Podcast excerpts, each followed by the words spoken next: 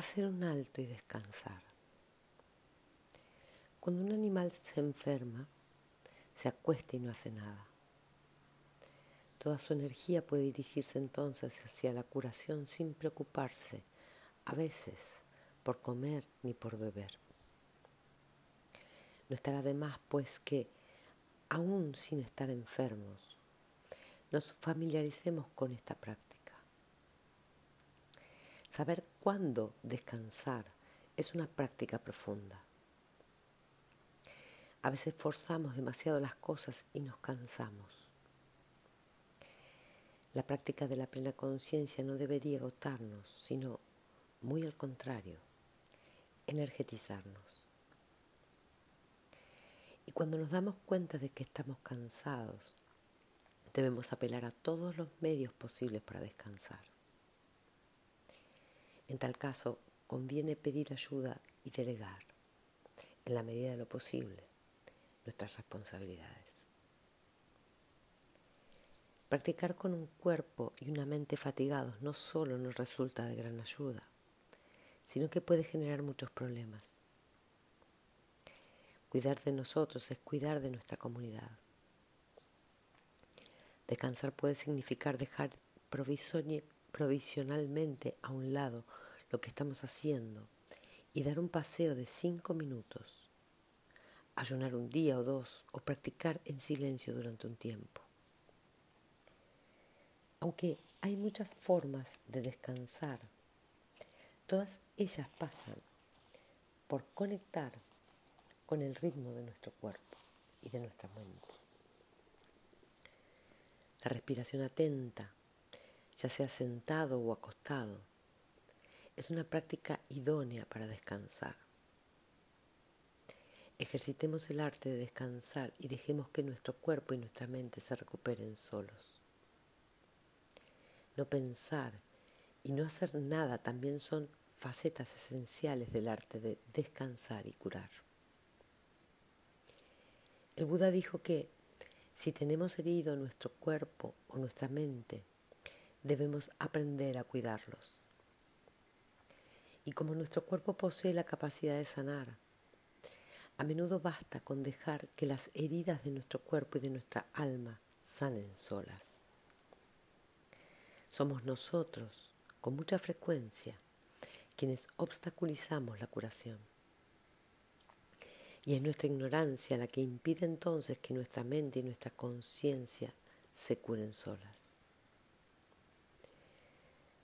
No son muchas las cosas que tenemos que hacer cuando, por ejemplo, nos hacemos un corte con un cuchillo de cocina. Solo hay que limpiar la herida y dejar que cure para lo cual quizá baste con un día o dos.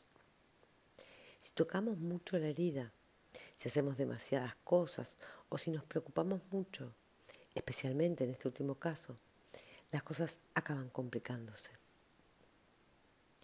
Este es un punto que el Buda ilustró con el ejemplo de la persona que ve alcanzada, se ve alcanzada por una flecha. Lo que la hace sufrir.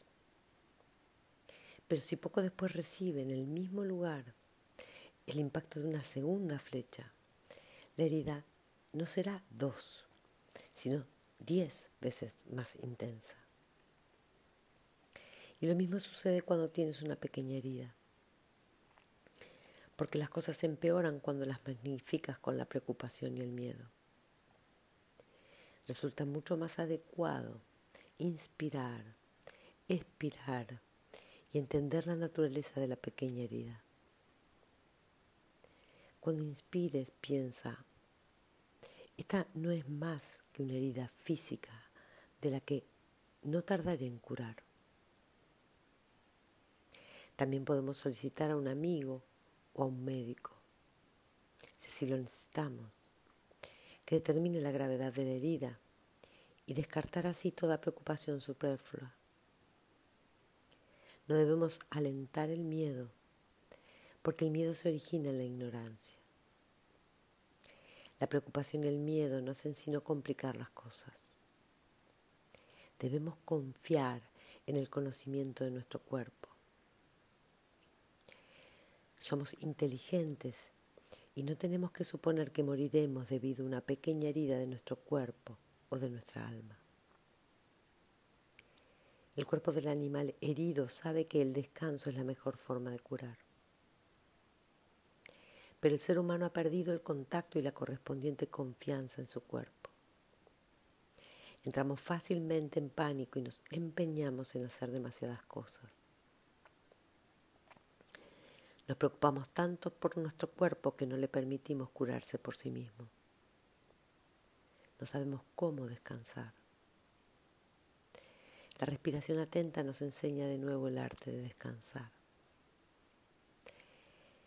La respiración atenta es como la madre amorosa que, sosteniendo a su bebé enfermo entre los brazos, le dice, no te preocupes, cariño, yo cuidaré de ti, descansa.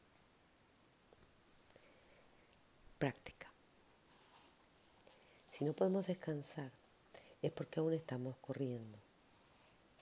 Hace mucho que empezamos a correr y en sueños todavía corremos. Heredamos de nuestros padres y abuelos la creencia de que la felicidad no es posible aquí y ahora. Ellos vivieron toda su vida creyendo que la felicidad nada más puede ser posible en el futuro. Por eso aprendimos de pequeños el arte de correr. Pero el Buda nos enseñó que podemos ser felices aquí y ahora.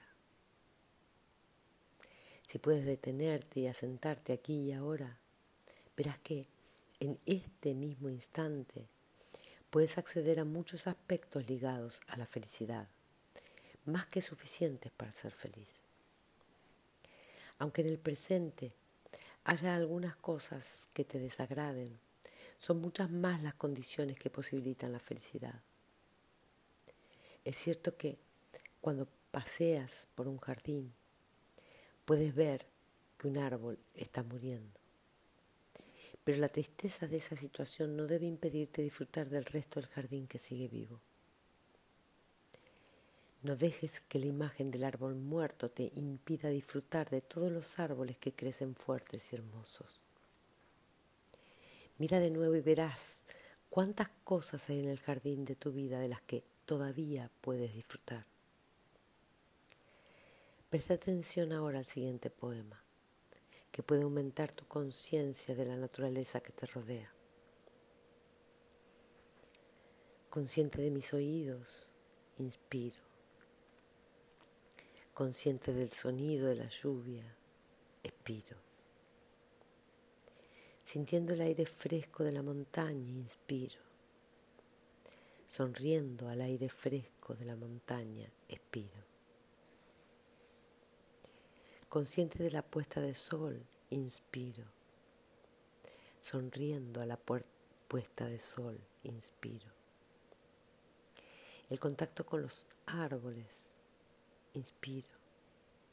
Sonriendo los árboles, expiro.